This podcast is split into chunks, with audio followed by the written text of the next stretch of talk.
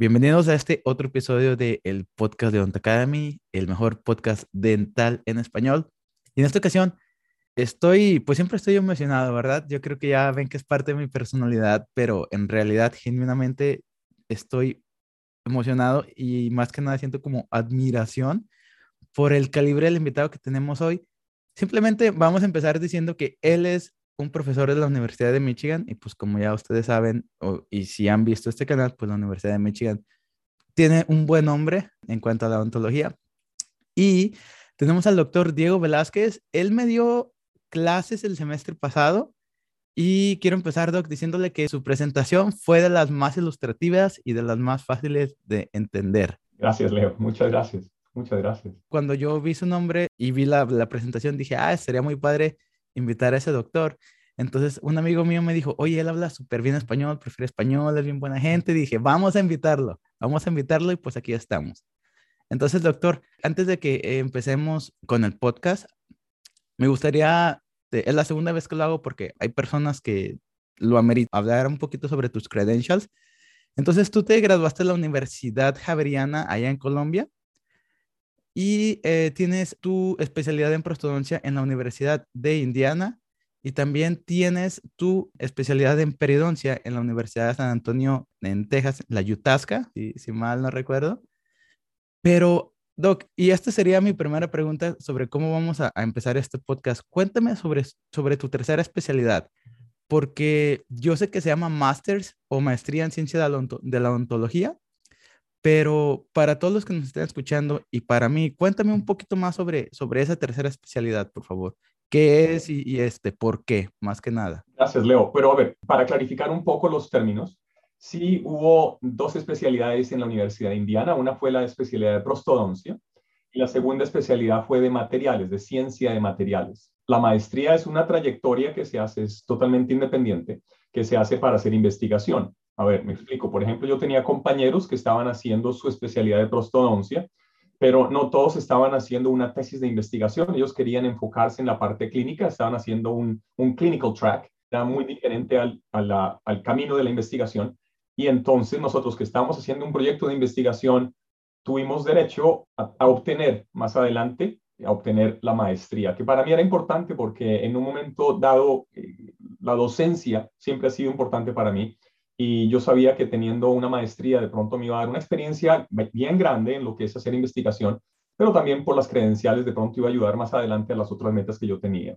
Pero la segunda especialidad es de materiales, de ciencias de materiales, que va muy de la mano con la prostodoncia y tuve la gran ventaja de estar en la Universidad de Indiana, donde estaba Ralph Phillips, que Ralph Phillips era el autor de, de uno de los libros famosos que había de materiales dentales, Skinner's Dental Material Science, y este ah, individuo tenía un instituto donde se estaban haciendo este tipo de subespecialización y era más enfocado también para lo que es la investigación, eh, manejar lo que son los biomateriales, eh, em, aprender un poco de conceptos que facilitan muchísimo la lectura científica, de artículos científicos. Pero ese fue el enfoque de esa segunda especialización.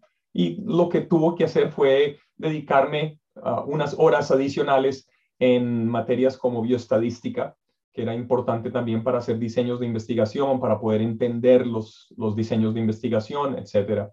Y tuvo esa combinación y obviamente con la prostodoncia se facilitó que las dos se pudieran asamblar al mismo tiempo y, y pude terminarlo al mismo tiempo. Y doctor, entonces básicamente estamos hablando de tres especialidades y una maestría. Entonces el, el nivel de educación que tú tienes, híjole, está está súper alto. Entonces yo me imagino que todos los pacientes que llegan a tus manos, pues van a ser pacientes que van a tener planes de tratamientos hechos que van a durar 5, 10, 15, hasta 20 años, porque te voy a decir cuál es mi pensamiento ahorita mismo. Ahorita, pues, toda la gente está en, las redes sociales, ¿verdad? Publican la coronita, publican la rehabilitación completa del arco. Yo creo que ya empecé a cambiar un poquito mi switch de decir, ok, esta foto a lo mejor fue el día en que pusieron todo, a lo mejor una semana después en el follow-up, después de que cenaron las encías, pero ahora yo lo que considero un buen doctor es alguien que tiene una, una cita, este, en, en, Estados Unidos le dicen el recall, en español sería como una cita de, para ver que todo siga bien, de 5, 10 15 años, y ahí es cuando se ve si fuiste un buen odontólogo o no. Entonces yo me imagino que por tener toda esta educación, imagínate, desde los materiales, prostodoncia, perio, entonces puedes integrar todo eso en un plan de tratamiento que el paciente te va, pues va a tener algo que le va a durar muchísimos años.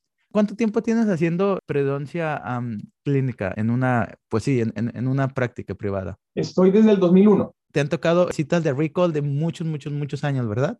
Claro, y eso es lo más apasionante de poder estar ya en una práctica privada y tengo la fortuna de, de, ser el dueño de mi práctica privada, donde tengo mis pacientes, donde los traigo y es bastante, aprendes muchísimo, aprendes muchísimo porque cuando tú eres estudiante o te estás moviendo de un sitio a otro en una residencia, tú no alcanzas a ver lo que tú acabas de decir, tú no alcanzas a ver un seguimiento a largo tiempo. Y ese seguimiento a largo tiempo es el que te va a demostrar si las técnicas con las que tú estás trabajando te han servido o han sido útiles o de pronto comenzar a ver cuáles son los errores que se están cometiendo y de, y de eso es que vas a aprender. O sea que para mí eso es supremamente importante y yo creo que ese concepto del mantenimiento, ese concepto de los recalls, ese mantenimiento de traer a tus pacientes para verificar cómo están, eso se lo debe en gran parte a la periodoncia. La periodoncia es el soporte fundamental del, tratamiento periodontal, es el mantenimiento para poder asesorar, no solamente es para poder eh, ayudar a los pacientes con su higiene oral, pero también es para ver si, si son estables, si los pacientes son estables o están teniendo algún problema de, de recidiva, etcétera.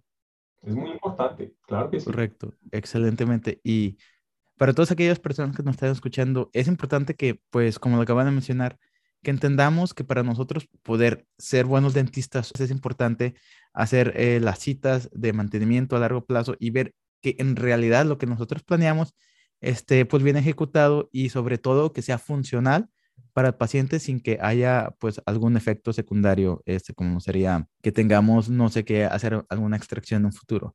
Pero, ah, ¿qué te parece, doctor eh, Velázquez, si nos vamos, retrocedemos demasiado en tiempo y nos vamos a la pregunta que siempre les hago a todos? Quiero que me cuentes cómo fue que te interesaste en la odontología, porque esta es la pregunta que siempre les hago a, a todos y hay de las personas que dicen de que no, yo les decía a mis papás que yo quería ser un dentista en el que yo tenía tres años y ya vemos otros que, este, como yo les digo, yo me metí a odontología sin siquiera saber cuántos dientes tenemos en la boca.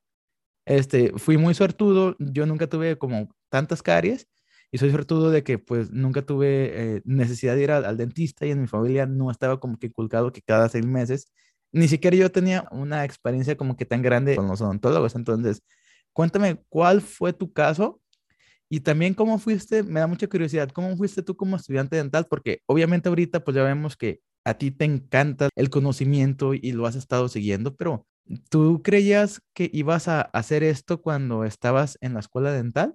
Muy bien. Entonces, voy a comenzar contándote la historia brevemente de, por qué terminé yo en odontología y, y de pronto vas a estar decepcionado, porque no soy de las personas tampoco que sabían que iba a terminar por este lado mi, razón de ser es bien superficial, es algo tonta también, porque lo, creas o no, cuando yo estaba en el bachillerato, en el colegio en el que yo estudiaba, había una plaza para hacer un, rural. Un rural es una práctica de, que en Colombia tenemos que hacer todos después de terminar nuestra carrera de odontología. Se trabaja eh, por un año y estás trabajando en un año en una plaza rural o en una plaza urbana. Y en el colegio tenían una plaza urbana donde había un odontólogo. Y este odontólogo era un muchacho joven había ido a la Universidad Javeriana, donde yo luego me gradué, y él tenía un carrito deportivo rojo y él tenía una novia diferente cada semana. Cada semana había una novia diferente. Entonces éramos todos de voluntarios porque nos dolía el diente para que nos fueran a tratar porque las novias siempre estaban por allá y eran unas niñas bien bonitas. Y entonces yo dije, yo quiero ser como este tipo. Yo quiero ser como este doctor. Yo quiero tener, tener un carro bueno y tener una novia bonita cada semana. Nada de eso pasó. Pero yo creo que ese fue el primer enganche, porque este, este individuo, este doctor, fue muy amable en traernos a mostrarnos lo que él estaba haciendo, a explicarnos lo que él estaba haciendo. Y de ahí comencé yo a tener como una curiosidad, una curiosidad a lo que iba a ser la odontología y lo que él estaba haciendo. Yo tenía obviamente mi odontóloga, yo iba y me fascinaban los botellitas de colores, era una, una época diferente, donde había un poco de medicinas, por ejemplo, la silocaína era, no sé si recuerdas que la silocaína era un spray antes y era una botellita morada, púrpura, y eran cosas como atractivas visualmente. Pero fue, yo creo que haber conocido a este doctor, a este doctor que estaba haciendo su pasantía en el colegio donde yo estaba estudiando, que me inclinó para comenzar a perseguir la odontología. Ya cuando comencé a hacer la odontología, me apasioné, me apasioné por el conocimiento y algo que me gusta mucho hablar de eso también, que es muy relevante, es en Sudamérica tenemos unos mentores bastante, bastante fuertes. Cuando he tenido la oportunidad de regresar a Colombia o ir a, tu país, a México, a ir a otros países en Sudamérica y interactuar con mis colegas, siempre eh, me sorprende de una manera muy favorable el nivel tan alto que se mantiene de conocimiento, de la literatura, cómo la manejan, de la casuística, de la sed que tienen nuestros colegas de aprender también. Y eso es, es bastante, bastante positivo para mí. Tuve la gran fortuna de tener unos grandes mentores que estaban, la mayoría de ellos se habían entrenado en Estados Unidos y para mí fue claro que ellos tenían un nivel de conocimiento, un nivel de práctica, un nivel de análisis diferente y habían tenido una exposición a hacer investigación, podían manejar la literatura de manera mucho más fluida y comenzó a, generar ese deseo de, ponerme esa meta que algún día quería ir al extranjero, no necesariamente Estados Unidos, pero al extranjero.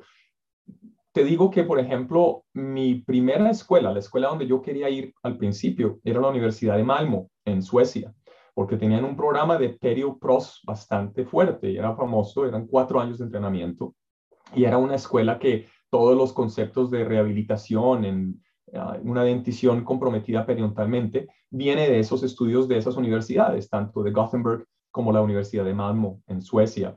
Y comencé a mirar esos sitios y para contarte una historia más pequeñita, económicamente era para mí muy difícil haber salido del país para poder pagar costos de, de esta educación Trabajé tres años luego de terminar la carrera de odontología y ahí es cuando también me puse a dar cuenta y me di cuenta de lo poco que yo conocía, de lo poco que yo sabía. Que tú crees que estás manejando bastantes conceptos, pero el adagio que dice que tú no sabes lo que no sabes es muy cierto. Tú no sabes lo que no sabes es muy cierto.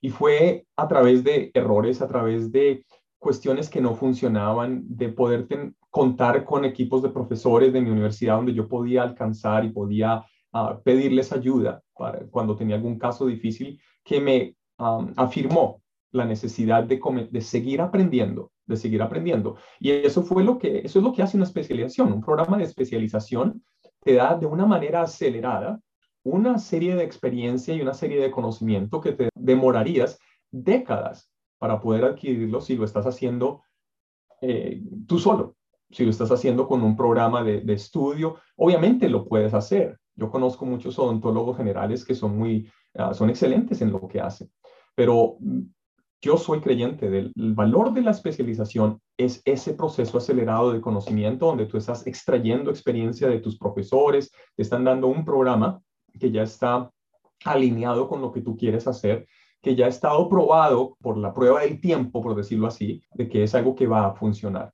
Entonces, cuando estamos en ese, en ese ambiente de perseguir la especialización, es cuando se hacen todos esos sacrificios. Llego a aplicar a un par de becas y me salen las becas. Una beca con, muy agradecido con la, um, con la compañía de Rotary, Rotary International, que es un club de, que ayuda a las comunidades, que me facilitó con unos dineros a poder venir a, Estados Unidos. ellos fueron los que, me, los que me dijeron, no le vamos a dar el dinero para irse a Suecia, pero le vamos a dar el dinero para irse a Indiana.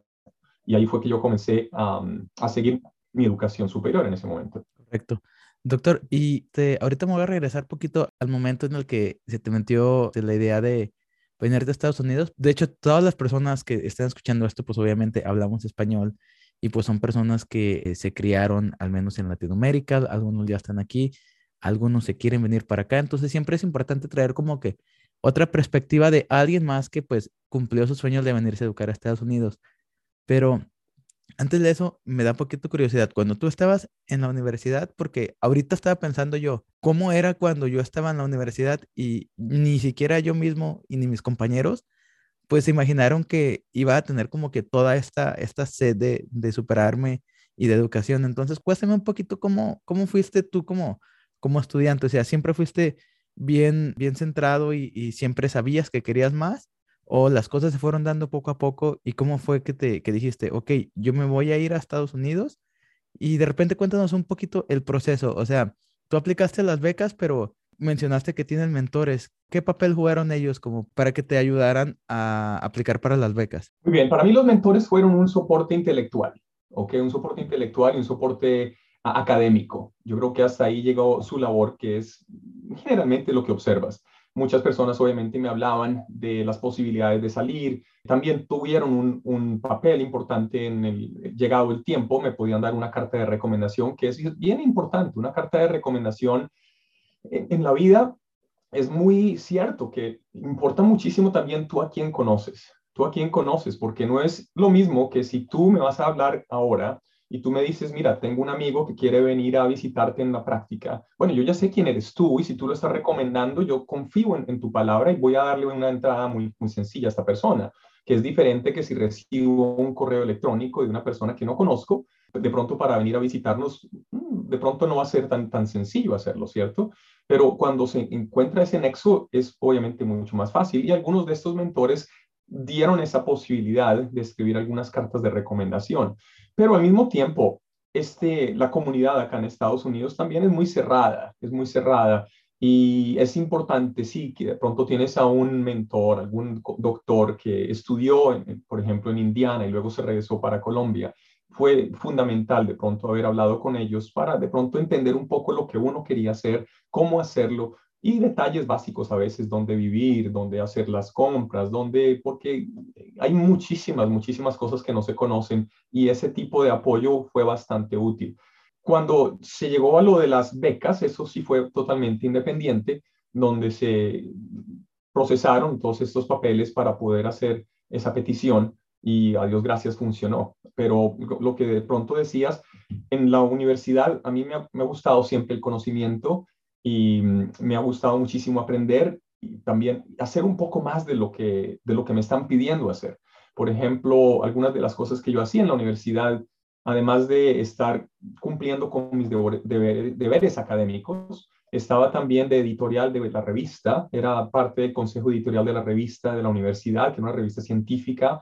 Ah, tuve la oportunidad de escribir artículos también, que me gustaba muchísimo publicar, y publicamos como cinco o seis artículos durante la carrera Ah, de odontología. Hicimos una buena tesis que fue también un poco diferente. Hicimos una, un estudio en el último año ah, de comparación de técnicas de, de casting de metales también, que fue bastante interesante. O sea, había cosas que estábamos haciendo un poco más para empujarnos un poco, retarnos un poco más y tratar de salir con algo diferente. Todo esto para diferenciarnos. Yo creo que a ver, hablar inglés también ayudó muchísimo tuve la, gran beneficio de, saber un poco de inglés que también me ayudó muchísimo para leer literatura en inglés desde que estaba en Colombia y obviamente para comunicarme más adelante cuando venían conferencistas extranjeros a, Colombia a visitar o hablar con ellos, a hacerles preguntas y comenzar a hacer ese networking, comenzar a hacer ese, ese tipo de relaciones que son tan importantes en lo que uno está tratando de perseguir.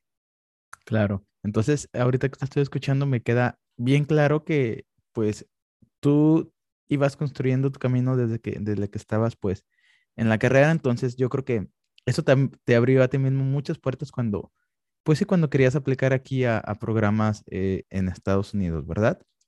Entonces, Doc, vamos siguiendo esta conversación porque como te comenté fuera de cámaras, te estoy, tengo un bias, en, en, español sería como que estoy inclinado mucho a la periodoncia y ahora a la, perdón, a la prostodoncia y ahora a la periodoncia. Y eres la tercera persona, cuarta persona que yo conozco en, en orden cronológico que tiene estas dos especialidades. He notado que hay una tendencia en los cuatro. Primero estudian prostodoncia y después se meten a la periodoncia. Y después de que se gradúan, están como más inclinados a hacer periodoncia y yo creo que se sienten más identificados como periodoncistas que como prostodoncistas. Inclusive yo cuando estaba haciendo mi investigación puse uh, tu nombre en Google y me apareces en la, en la página del American Academy of Periodontology. Entonces, este, todo lo que encontré en internet fue perio, perio, perio, perio. Entonces, Doc, quiero que me expliques por qué crees tú que pasa esto. ¿Por qué? ¿Qué es lo que tiene la periodoncia? Que a lo mejor cuando están haciendo prostodoncia descubren que tienen que hacer esto y qué es lo que le hace falta a la prostodoncia como para, porque siento que, siento personalmente que se queda como que un poquito de lado y sí, cuéntame, cuéntame por qué, por qué se da esto. Primero pros y luego perio. Perfecto, una muy buena observación y eso conozco bastantes colegas que han hecho la misma, el mismo tipo de entrenamiento y todo el mundo varía, pero de un caso a otro es, es, bastante rara la persona que está practicando las dos, 50%, 50%. Es bastante raro verlos. Generalmente están haciendo algo más de lo otro. Generalmente siempre hay un, no hay un balance perfecto. A ver, te cuento, prostodoncia para mí fue algo, una pasión inicial. Para mí, eh, la Universidad Javeriana tenía unas personas excelentes que estaban muy enfocadas en la anatología, la anatología, la parte de oclusión, la parte de problemas uh, temporomandibulares tenía una ah, escuela bastante fuerte, reconocida a nivel de Sudamérica, unos líderes de opinión gigantes, eh, era, fenomenal. Yo creo que los argentinos, los chilenos estaban en, ese mismo nivel también. Y estas personas influyeron muchísimo, yo creo que en mi formación, porque eran unas personas que estaban haciendo unas prácticas espectaculares, estaban trabajando de una manera muy exquisita en lo que es el, cuidado de detalles, en los procedimientos, en manejar cuestiones complejas, hacerlas simples para poder dar este tipo de entendimiento y este tipo de tratamiento.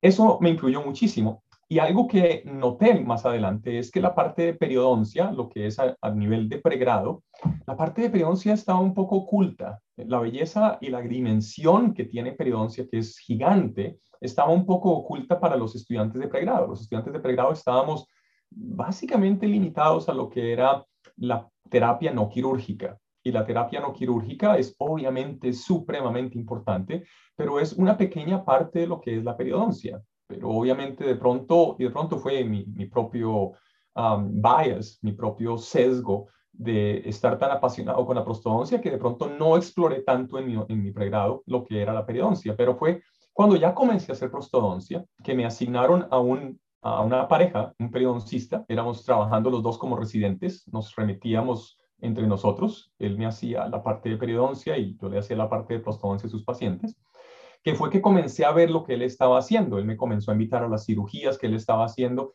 y para mí eso fue bellísimo. Para mí fue bellísimo ver lo que es la parte biológica, el manejo de tejidos, cómo se estaba regenerando hueso, cómo se estaba regenerando tejido. Eh, era para mí era algo espectacular.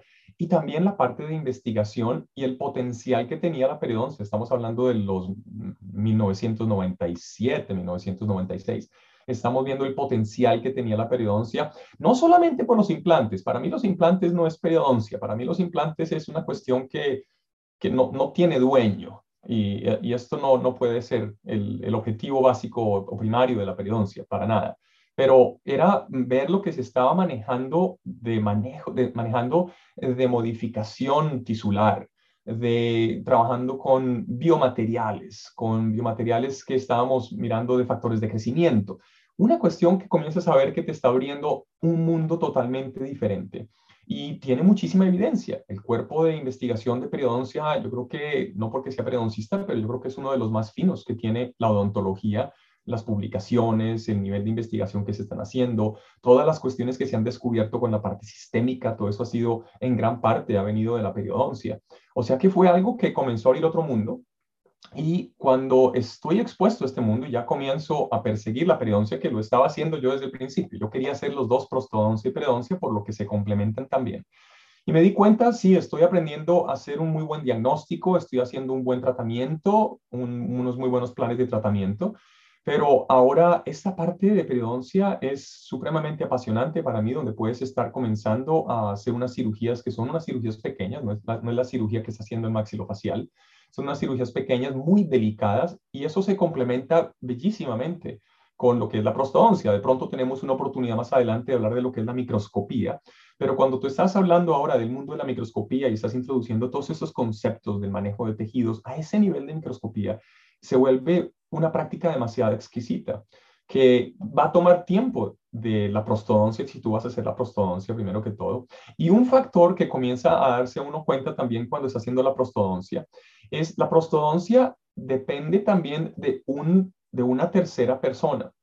Cuando estás hablando de la, de la prostodoncia, tienes un triángulo. Tienes el prostodoncista, tienes el paciente y tienes el laboratorista.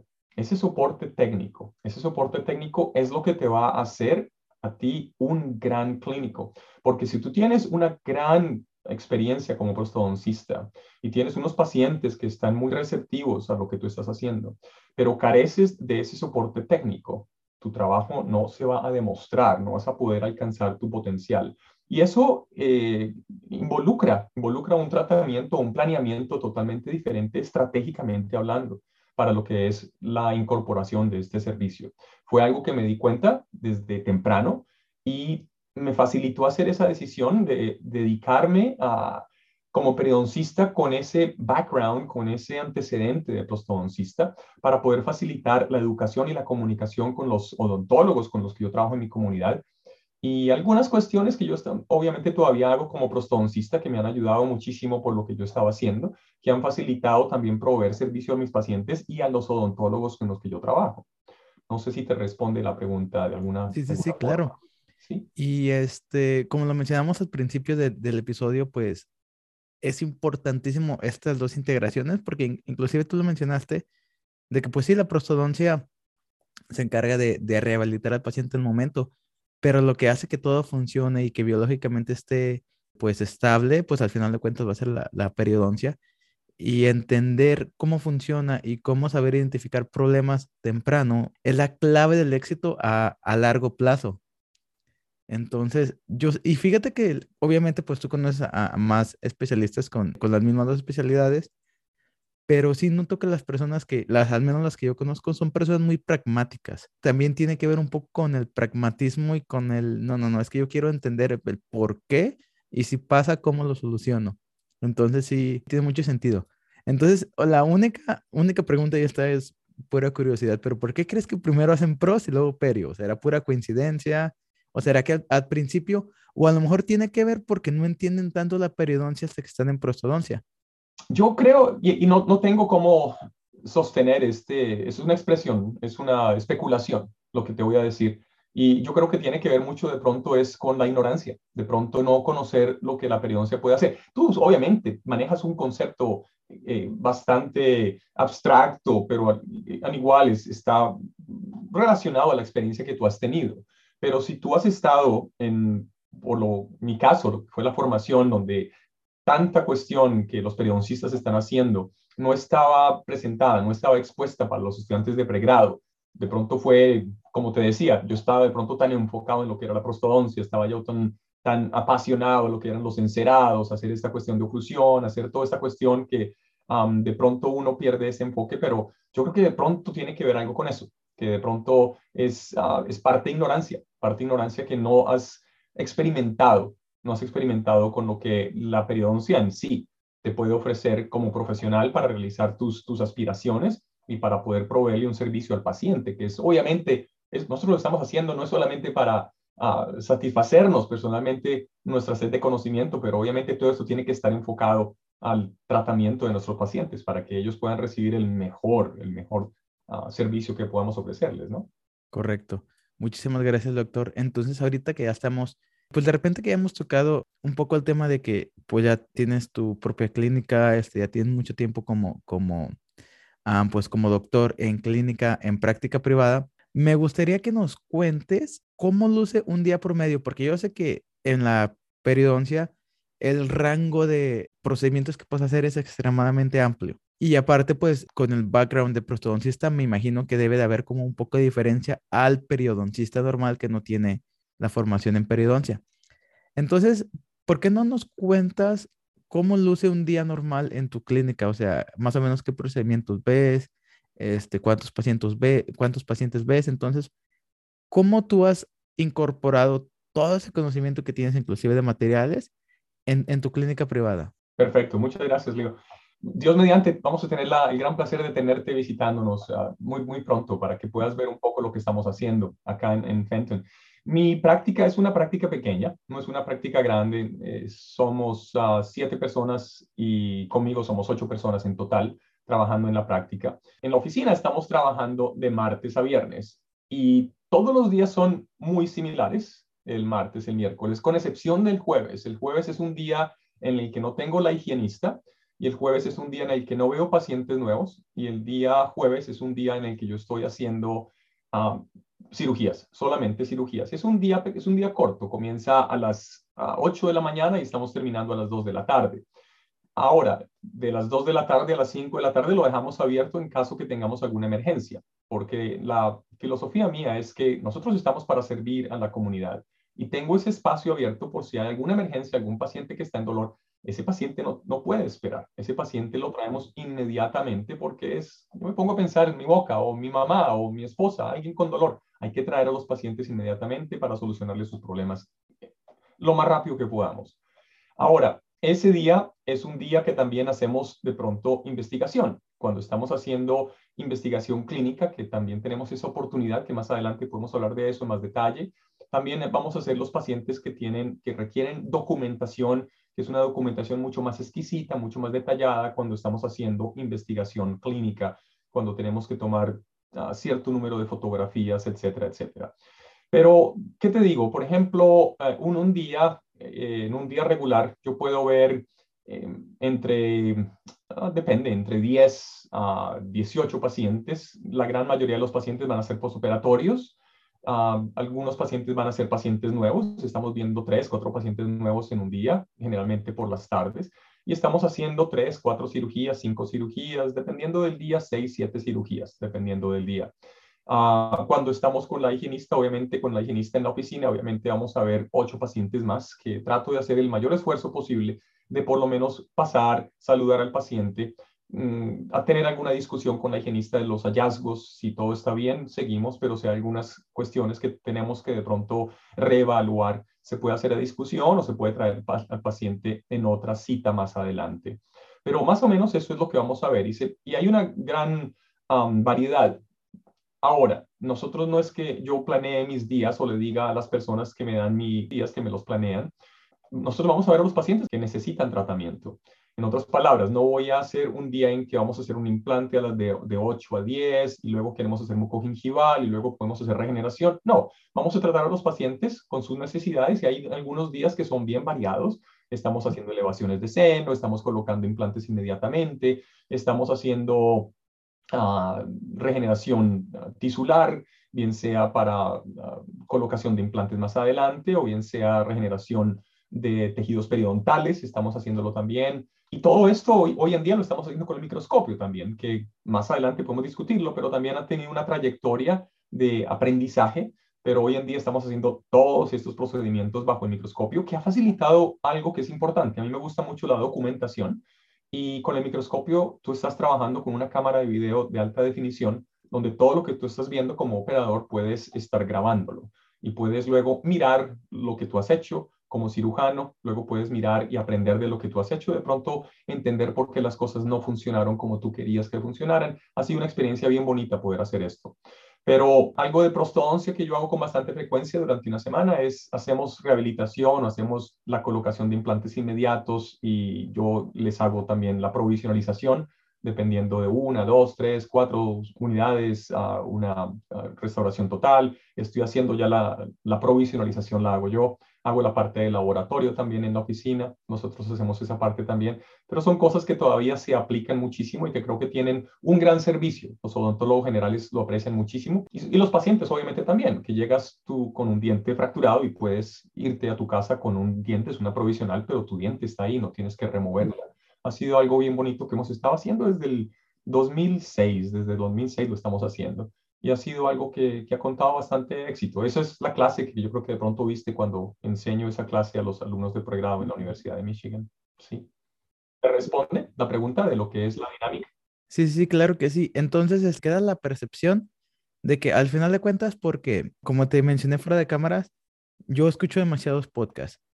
Entonces, he escuchado de muchas personas que quieren como que incrementar el, la ganancia que dicen que sí, una vez cuando ya tienes muchos pacientes, empieza a enfocarte en los tratamientos que a ti te gustan o en los tratamientos que te dejen más dinero a tu clínica.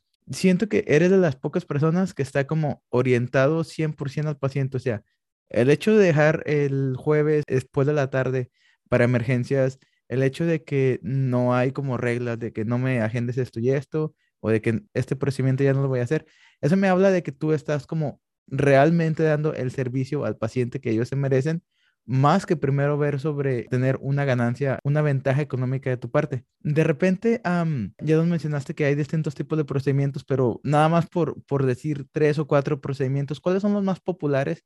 O no más populares, los más frecuentes con, con los, que tú, con los que tú te ves este, semanalmente. Sí, creo que tenemos una, una mezcla bastante saludable de regeneración tisular, de regeneración tisular alrededor de, de dientes.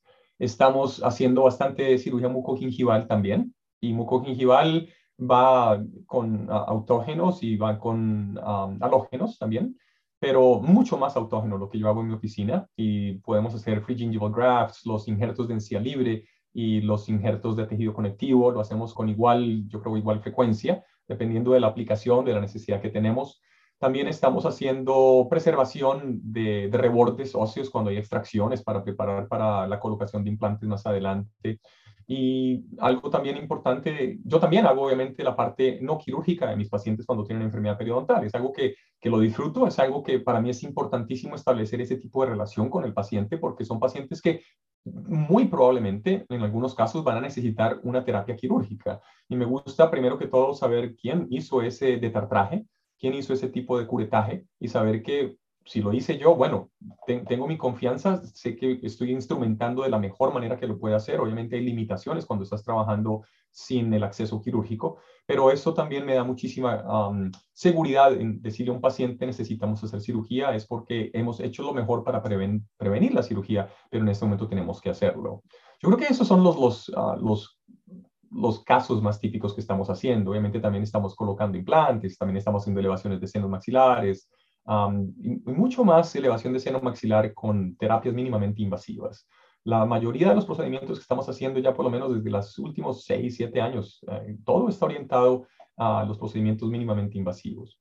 Correcto. Y ahorita nada más se me acaba de correr este, esta pregunta, doctor.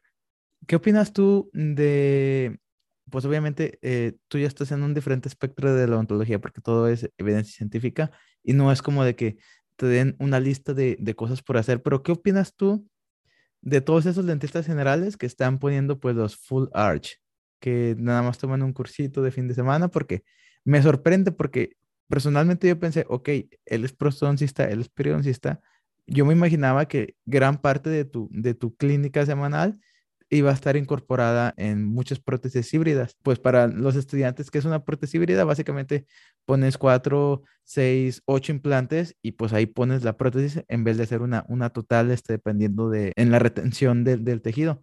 Entonces, ¿qué opinan de eso? Porque aquí en Estados Unidos hay muchos cursos, vaya, dirigidos a, a dentistas generales.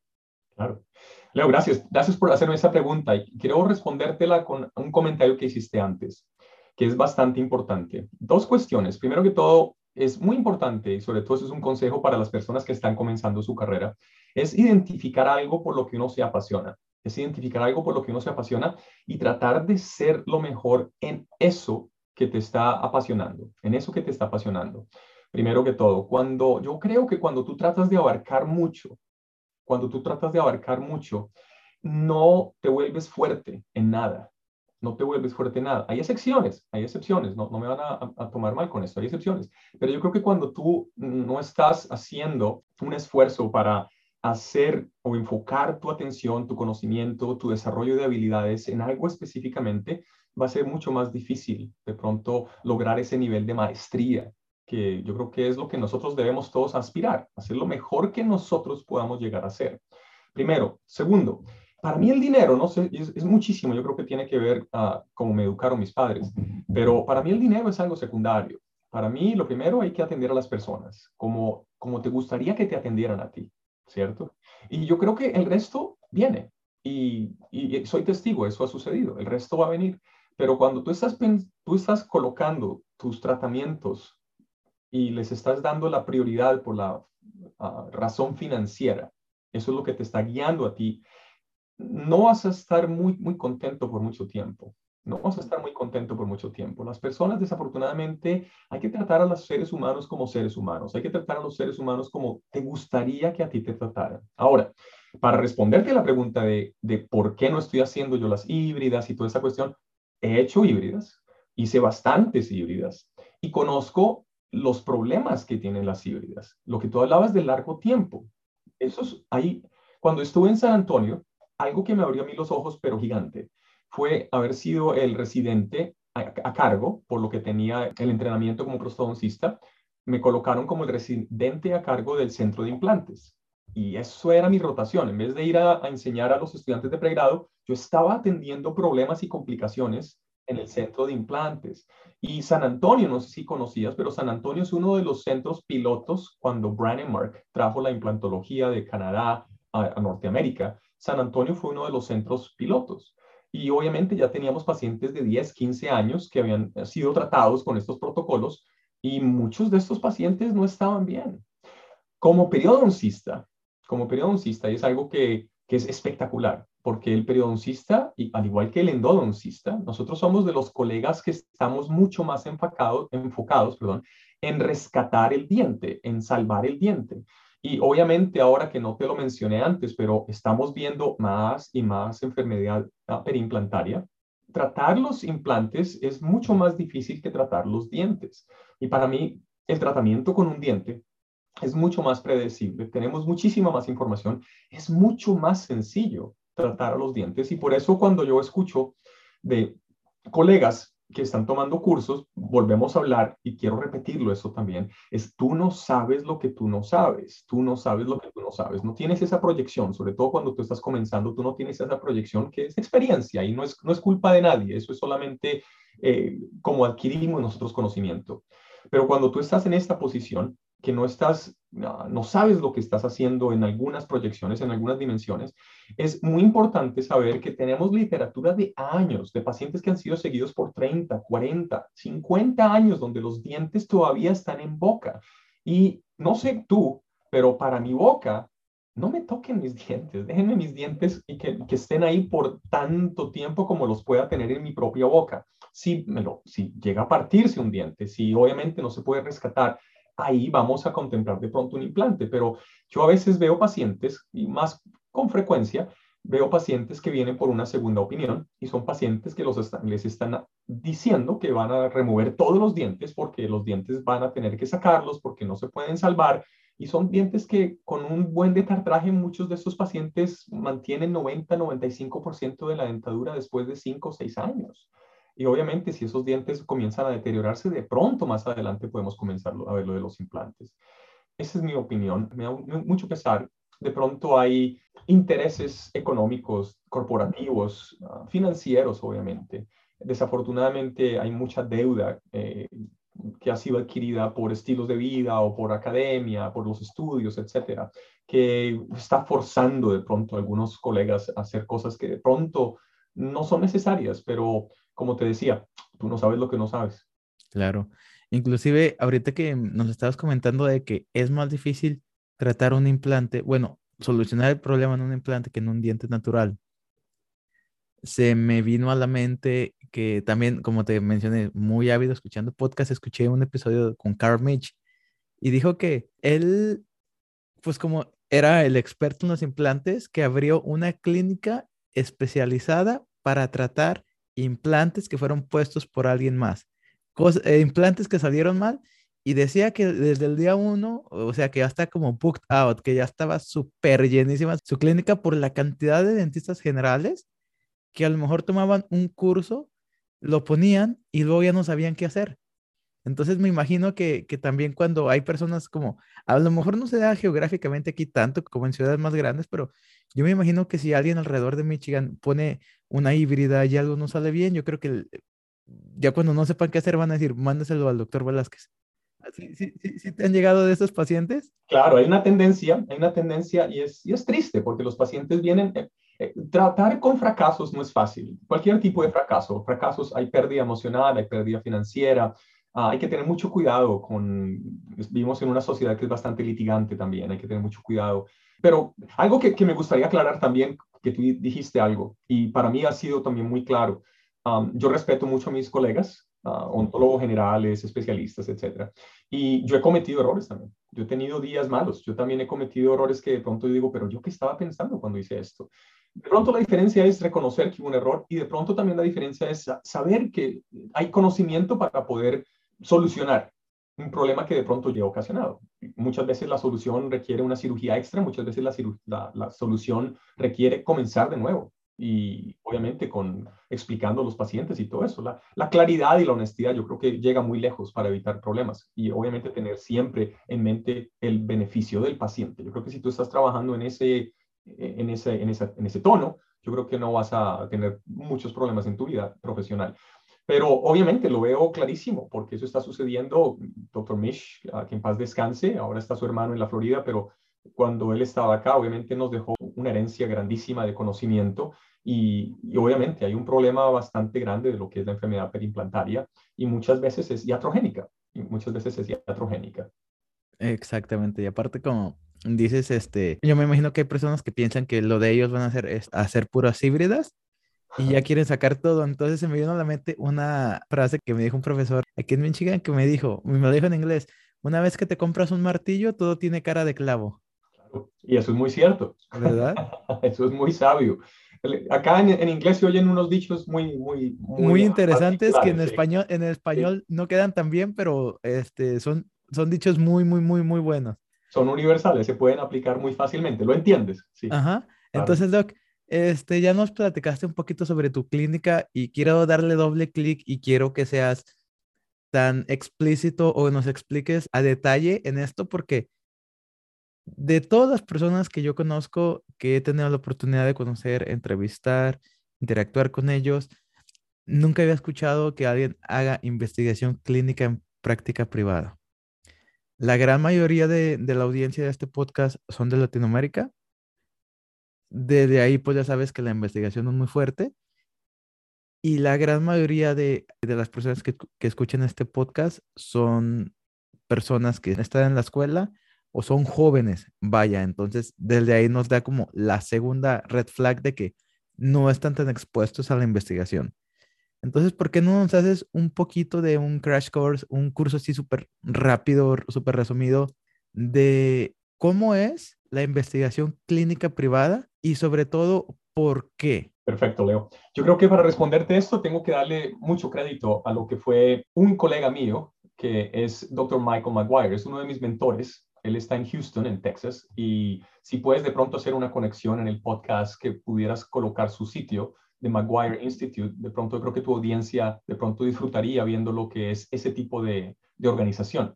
Él es una persona que ha sido muy exitosa en la periodoncia, ha tenido unos alcances increíbles en lo que son publicaciones y el reconocimiento de su carrera. Y es un altruista, es el típico, la típica persona, que, típico norteamericano que ha, tenido mucho éxito y ahora quiere regresar, quiere darle de regreso eh, de todas las bendiciones que él ha recibido y quiere compartirlas.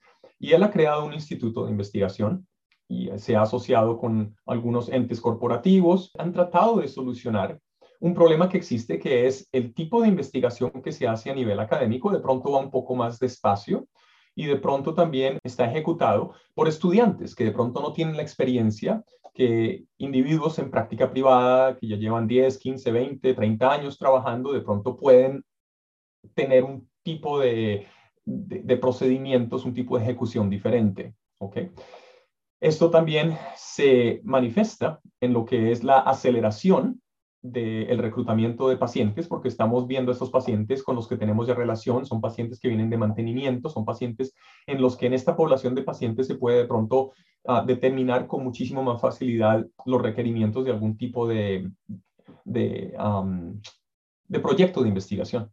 ¿okay? Entonces, eso es una gran ventaja, tener ese tipo de población, primero. Segundo, es tener la falta de burocracia la, falta de burocracia que muchas veces se encuentra en las instituciones académicas. Y él obviamente se ha dado cuenta de esto porque él estaba haciendo investigación a nivel clínica desde que estaba comenzando en su propia práctica privada. Y en este momento nos ha invitado a 10 colegas, a 10 colegas a formar parte de este tipo de organización. Y comenzamos a hacer proyectos sencillos y estos proyectos sencillos comenzaron a atraer la atención de entes corporativos y hemos llegado a hacer proyectos bastante grandes. Ahora he sometido mm, un artículo en el cual yo soy el principal investigador, que tenemos 16 centros. 16 centros son, son tres eh, maxilofaciales, cirujanos maxilofaciales, y el resto somos periodoncistas donde estamos haciendo comparación de biomateriales. Y fue muy rápido hacerlo, muy rápido tener la adquisición de toda esta data, por lo que éramos tantas personas trabajando al mismo tiempo y son personas con las que nos comunicamos muy bien, etcétera. O sea, eso ha sido una gran ventaja para nosotros poder hacer esto.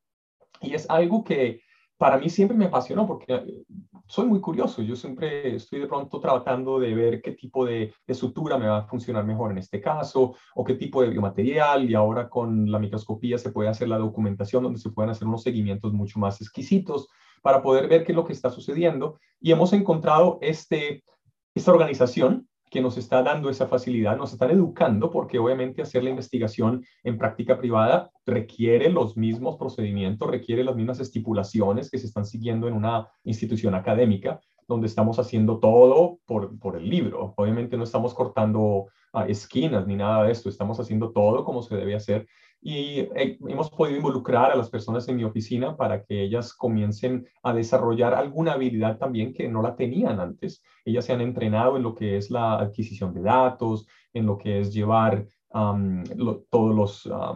la, la, recolección de toda esa información, la han podido hacer ellos y eso requiere un entrenamiento y hemos encontrado esta entidad que nos ha brindado esta oportunidad. O sea que me siento muy, muy, muy beneficiado y muy privilegiado por haber podido tener este tipo de oportunidad y estamos haciendo todavía investigación. Obviamente con el virus tuvimos que parar algunos de los proyectos que estábamos haciendo, pero ahora se están volviendo a retomar algunas de estas investigaciones, estamos comenzando a contemplar algunos casos. Y es muy interesante, Leo, porque cuando tú tienes ese bichito en tu cabeza de aprender cosas nuevas y de tener exposición a algunos materiales, tenemos la gran prioridad de pronto, algunas veces el gran privilegio de poder tener materiales que no están en el mercado ahora. Y nosotros estamos tratando antes de que salgan y nos estamos convirtiendo de pronto en personas que tenemos experiencia y que podemos luego más adelante educar a nuestra comunidad.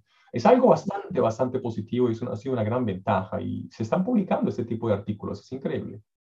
Entonces tengo una pregunta porque inclusive yo no sé tanto, yo no sé de investigación mucho. He querido acercarme a hacer investigación porque como ya te estuve mencionando fuera de cámara, doctor, yo voy a aplicar a la especialidad. Obviamente, investigación es un componente de los muchos que tienes que manejar en tu investigación. Investigación es el peor que tengo, o sea, yo tengo que, es nula, es nula. Entonces tengo que como ser un super aplicante en todos estos aspectos para poder contrarrestar mi ausencia de, de, investigación. Entonces, esta pregunta de repente es un poco también personal y de curiosidad, y también para los que nos estén escuchando. O sea, ¿cómo es como deciden un tema? Primero es como de vamos a hacer la investigación sobre este tema y te pones a buscar a los pacientes, o es como que haces un nuevo examen, ves la boca y dices, puedo hacer una investigación sobre este caso. Entonces, ¿cuál es esa criteria de selección de casos y cómo haces la selección de pacientes y me gustaría que me expliques desde cómo se lo manejas al, paciente, porque obviamente la recolección de datos va a ser muy distinta a la del paciente que nada más va por un implante. Claro, me, gusta muchísimo la pregunta y, qué, qué, lindo es oírte, Leo, que tienes el reconocimiento de algunas deficiencias que tienes todavía que, que, sobreponer, que tienes que comenzar a dominar. Eso es bastante importante en lo que es la trayectoria de adquirir conocimiento. O sea que vas, vas por muy buen camino, saber qué es lo que tú tienes que hacer para seguir creciendo. Te felicito. A ver, primero, los proyectos de investigación tienen diferentes fuentes para poder comenzar en este tipo de proyectos. Muchas veces vienen de un manufacturante. Por ejemplo, a veces me, llaman para hacer una consulta de un material nuevo que están tratando de diseñar y quieren saber cuál es mi opinión, me dan algún tipo de información bastante breve y de pronto les explico para este material de pronto tendría un gran potencial para hacer, aplicarlo en este tipo de indicación. Es algo que de pronto no le veo, personalmente no le veo una gran aplicación, no le veo utilidad, etcétera. Y muchas veces algunos de estos materiales siguen a la otra fase en el que vamos a, ahora a tratar estos materiales. Ya de pronto han sido, de pronto no, muchos de estos materiales ya han sido tratados en animales y luego quieren tratarlos ahora en seres humanos. Primero. Segundo, muchas veces también vienen dentro de la propia organización. Tenemos de pronto una pregunta de, bueno, ¿qué es lo que podemos hacer de pronto con este tipo de material y cómo se compara con este otro material que nosotros hemos estado trabajando por mucho tiempo? Y es solamente uno de nosotros los investigaciones, investigadores que salimos con esa pregunta y de pronto se, el manufacturante tiene algún interés de soportar este tipo de, de apoyarnos con este tipo de proyecto y se dan los recursos económicos para poder hacerlo. Y yo creo que esto ya es importante para responderte la otra parte de la, de la pregunta, y es los pacientes, cómo se manejan. Esos pacientes que nosotros vamos a involucrar en estos proyectos de investigación eh, eh, son, están muy, uh, salen muy bien beneficiados. La mayoría de los pacientes, es algo que me gusta mucho de la prostodoncia y la periodoncia, la mayoría de mis pacientes son personas adultas. Son personas adultas que están en una estadía en, en su vida donde muchos de ellos tienen tiempo muchos de ellos tienen tiempo. Ah, y cuando tú les ofreces, de pronto vamos a poder hacer este tipo de tratamiento y la gran noticia es que no le va a costar nada de dinero. Esto va a ser algo gratis porque nosotros estamos recibiendo dinero de parte del Research Network, del Instituto de Investigación. Ellos han sacado un protocolo y en este protocolo tienen un presupuesto y parte del presupuesto es la compensación de mi tiempo, la compensación de los materiales y con esto nosotros podemos darnos el lujo de que el paciente no paga. Entonces, eso los hace muy atractivos. Y son, como te decía, es escoger bien a ese paciente. Algunas veces cometí errores de que trataba unos pacientes que tenían una vida muy ocupada y no podían volver. Y, fueron errores con los que uno aprende. Como todo en la vida, uno comete errores y lo importante es aprender de esos errores. Pero muchísimos de los pacientes, obviamente, continúan viniendo. Nosotros estamos haciendo ahora seguimientos de ocho años. Tenemos unos estudios ya de ocho años donde vienen los pacientes una vez al año, se le hacen las mediciones, se les hace su scan o una fotografía para poder mandar todos estos datos a, la central de información donde se puede continuar corroborando lo que estamos recogiendo. Perfecto. Entonces me imagino que para los pacientes va a ser como, wow, nunca, nunca me había imaginado que, claro. que recibir tratamiento gratis se beneficiarían tanto. Gratis, exactamente. Y no te preocupes por la investigación porque tú estás en la universidad que hace más investigación, yo creo que en el mundo. O sea que si quieres tener un poco de acceso a, estos protocolos, no es sino que, que abras la boca y te van a, mantener ocupado. Perfecto, sí, sí, sí. Eh, muy bien. Entonces, ahorita que ya comentaste un poquito de la investigación, pues vaya, es algo que, que no estaba en mi radar de cosas que se pueden hacer dentro de la clínica diaria. ¿Por qué no nos vamos al siguiente tema? Y que acabas de mencionar que pues yo soy estudiante y de que, como ya lo mencioné antes, tú fuiste un profesor ahí que nos dio una, un lecture, un tema a lo de mi clase. Cuéntame un poquito de cómo fue que se dio la oportunidad de, antes que nada, de venirte a Michigan, porque estábamos platicando del frío. Ahorita, este, curiosamente, aquí atrás no hay nieve. Ayer que veníamos manejando de Indiana, de Ohio, perdón, para, para Michigan, estaba preguntando a mis compañeros, ¿no es raro que estemos en la mitad de enero y no haya nieve afuera? Ahorita debería estar todo cubierto de nieve, pero usualmente el frío está por seis, siete meses al año. Entonces, ¿cómo fue que llegaste aquí a Michigan? Después de vivir en Indiana, me imagino que está un poquito menos exagerado el frío, simplemente por estar más al sur. Pero San Antonio definitivamente es un clima muy diferente, me imagino que más más parecido al de Bogotá. ¿Cómo fue que después de haber estado en todos estos distintos lugares fue que dijiste, me voy a ir a Michigan? Claro, buenísima pregunta. Yo creo que tú hablabas de uno de los dichos que te dijo un profesor, de que cuando tienes un martillo en la mano todo parece un clavo. Ah, hay otro dicho que a mí me ha gustado muchísimo acá, que es a happy wife is a happy life. Una esposa feliz es una, es una vida feliz, dice, dice el dicho en inglés. Entonces, estamos en San Antonio. Mi esposa es de Chicago y estamos en Indiana, la familia era, estaba en, muchas partes en Indiana, ella es del Midwest, de acá de Estados Unidos. Y cuando nos vamos a San Antonio, eh, hace mucho calor, hace mucho calor. Yo soy de Bogotá, Bogotá está en las montañas, está, está más alto y la temperatura de San Antonio es muchísimo más, más caliente que lo que es en Bogotá. Fue una experiencia muy linda, la Universidad de Texas en San Antonio, eh, los pacientes, haber sido bilingüe, yo era uno de los pocos residentes que hablaba español, me abrió muchísimas puertas, me abrió muchísimas puertas en, cuestión de poder atender pacientes que no tenían acceso porque no, no hablaban el idioma. fue una experiencia espectacular. La Universidad de San Antonio en Texas es una universidad que tiene unos mentores que yo todos los tengo acá en mi corazón. Son unas personas que me enseñaron muchísimo, que me validaron muchísimo, que me ayudaron muchísimo. Y yo casi me llego, ya casi me quedo allá, pero fue una conversación que tuvimos con mi esposa después de discernir mucho, después de rezar mucho. Nos dimos cuenta que queríamos comenzar una familia, y era bien importante para nosotros estar cerca de familia. Porque ya cuando tú estás solo es diferente, cuando tú estás de pronto sin niños es diferente, pero cuando ya vienen los niños, tener los primos, tener la abuela, tener el abuelo, tener ese tipo de conexión, ese tipo de soporte es bastante importante.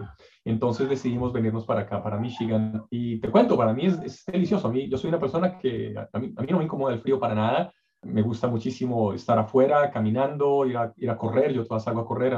No tengo ningún problema con esa temperatura. Voy a nadar ahora, obviamente, indoor, voy a nadar en las piscinas, pero con esto de la temperatura no tengo ningún problema. Me, me, gusta muchísimo. Y ahora tienes que venir acá a Fenton porque acá tenemos nieve. Acá está el, sol. Oh, perfecto. La, la, desventaja de la nieve es que no se puede manejar el, el deportivo rojo por la mitad del año, ¿verdad? Exacto, por eso yo ya... eso no fue parte de mi sueño. Eso fue lo que me llevó a, llegar acá, pero no. Muy bien, Doc. Y este... Muy bien. Ahora, hablando de Michigan, quiero que me cuentes, todas las personas que escuchan este podcast, pues ya saben bien que soy estudiante de Michigan, ya les he contado un poquito. De repente estoy subiendo mi Instagram, entonces ya de alguna manera ya han de estar como familiarizados desde la perspectiva del estudiante.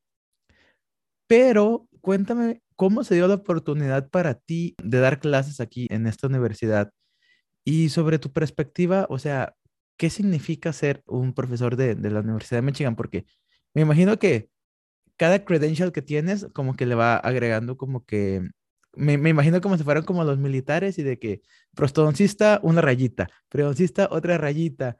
Y me imagino que una muy grande es la de ser el profesor en Michigan. Entonces, cuéntanos un poquito sobre cómo se dio la oportunidad de, que pues tú enseñaras aquí y para ti, o sea, ¿qué significa eso?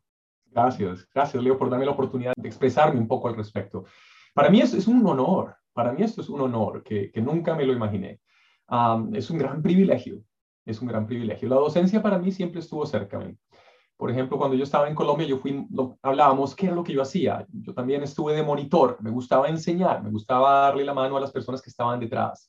Cuando estuve en Indiana, eh, parte de mis obligaciones era enseñar, y es algo que yo siempre lo he disfrutado, enseñar a los estudiantes en la preclínica.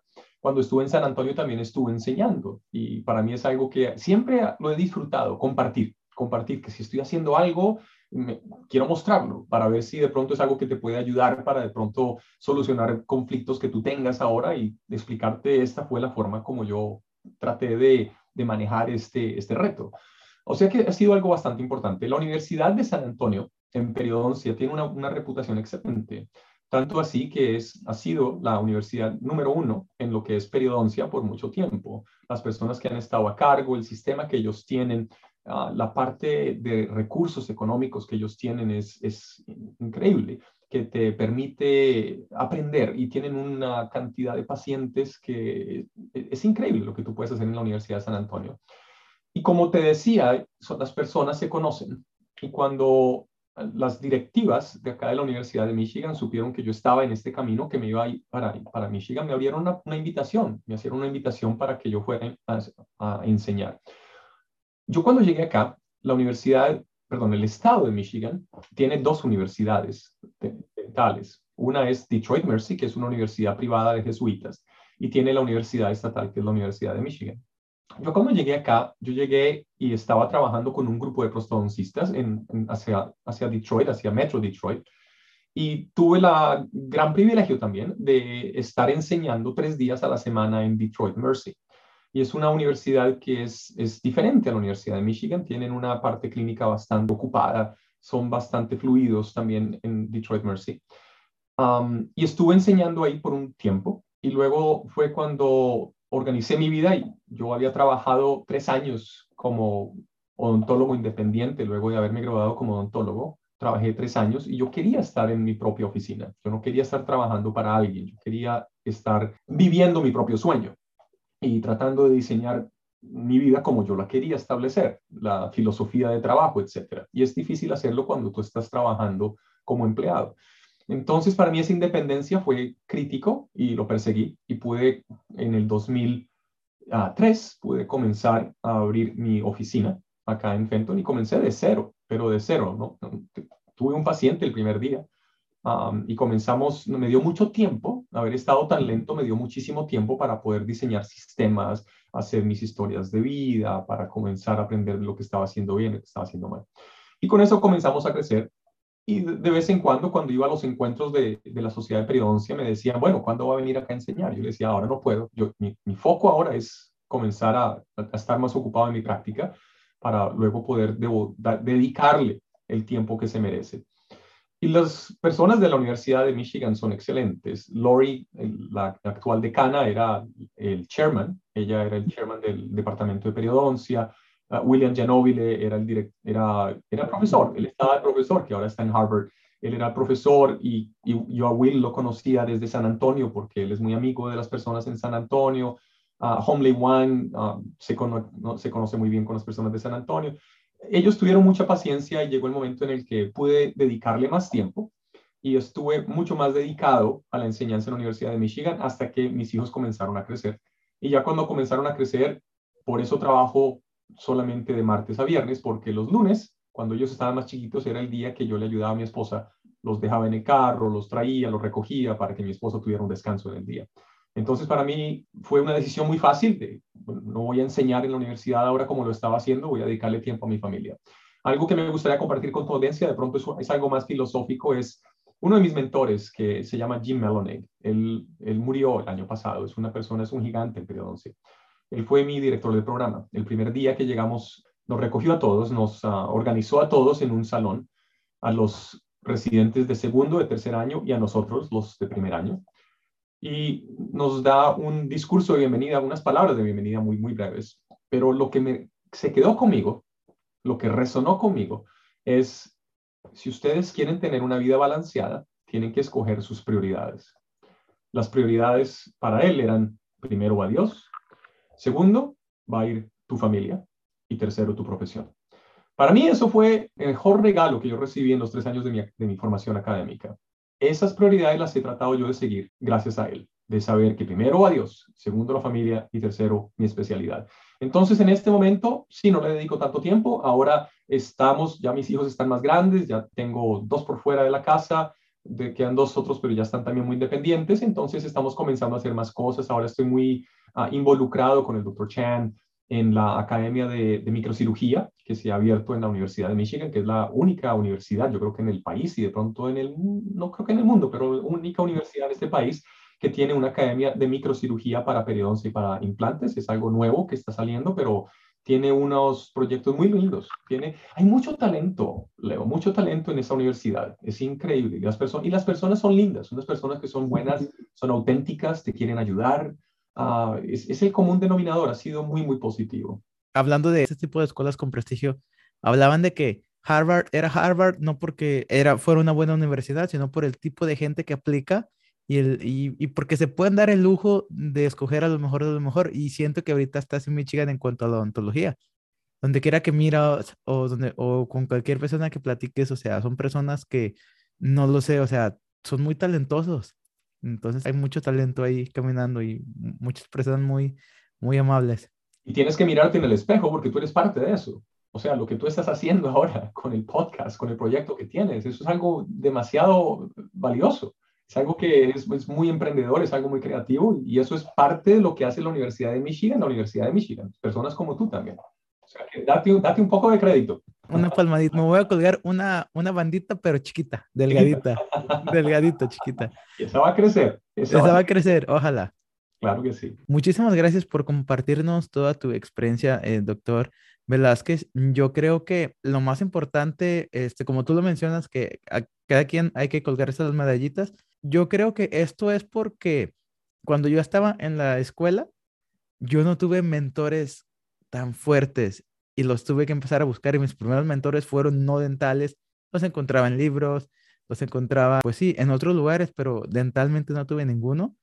Entonces, lo que estoy tratando de hacer es acercar como a personas como de, mira, ten, aquí está esta información, para que empiecen ellos a, buscar un poquito más y a lo mejor este plantar la semillita de, de una odontología mejor hecha, ¿no? Porque desafortunadamente es por eso que estoy aquí, yo quiero hacer una mejor odontología y quiero dormir súper a gusto sabiendo que lo que estoy haciendo es lo mejor que se puede hacer. Entonces, este, muchísimas gracias por tu, por tu tiempo, doctor. Eh, teníamos planeado hablar sobre eh, microscopio dental, sobre microcirugía, pero decidimos mejor dejarlo para un futuro episodio porque es extremadamente importante y esperemos que la tendencia sea que ya en 5, 10, 15 años ya sea muchísimo más mainstream no únicamente aquí en Estados Unidos, sino que también en Latinoamérica. Va a haber un otro episodio hablando sobre microcirugía y sobre los microscopios. Inclusive el doctor, este, pues nos va a hacer un video. Vamos a, voy a ir a su clínica, voy a grabar un video y este es donde le vamos a explicar sobre qué es el microscopio, cómo se utiliza y todo eso. Doctor, muchísimas gracias. Muchísimas gracias a ti por la oportunidad, lo he disfrutado increíblemente y muchas gracias por lo que tú estás haciendo y ojalá que tu audiencia haya disfrutado lo que pudimos compartir hoy. Claro, claro que sí. Y como la otra vez lo puse en una historia de Instagram, pero lo reivindico, el Instagram del doctor apareció a lo largo de todo este video. Este está muy ilustrativo. Este son videitos cortos y aprendes cosas que dices, wow, este, eso me hubiera tardado como dos horas en leerlo en el libro y entenderlo, pero está muy ilustrativo, entonces es una de las cuentas a seguir como los americanos, un must follow este, si a ti lo que te interesa es un poco de periodoncia e inclusive pues también sobre eh, suturas y sobre cómo hacer incisiones y pues todo lo relacionado con eso. Doctor Velázquez, muchísimas gracias. Muchas gracias, Leo. Un placer. Muchísimas gracias. Entonces, amigos, nos vemos en el próximo episodio con el doctor Velázquez y no se vayan a perder el video que vamos a hacer sobre los eh, microscopios. Nos vemos en el próximo.